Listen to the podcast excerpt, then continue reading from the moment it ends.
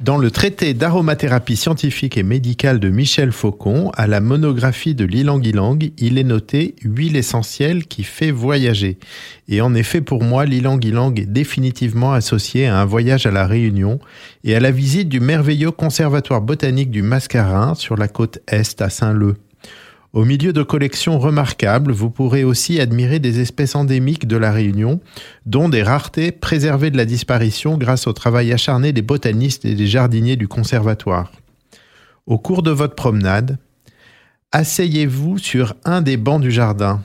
Il y en a un qui est juste sous un ilang-ilang. Instant de relaxation divin et immanquablement le temps s'arrête grâce au parfum envoûtant et relaxant des grandes fleurs en guirlande jaune. Rien que le nom nous fait voyager en douceur. Ilang, ilang, quelle poésie. les Philippins disent Alang, ilang, évocation des fleurs qui dansent dans le vent. Et en Indonésie, on parle de fleurs des fleurs pour célébrer la douceur du parfum. Et on répand les fleurs sur le lit des jeunes mariés. Ilang ilang, fleur des fleurs, tout indique le balancement du hamac ou d'une pirogue et fait voyager sur une mer du Sud, douce, mais également invite au voyage en rêve à l'ombre de l'arbre.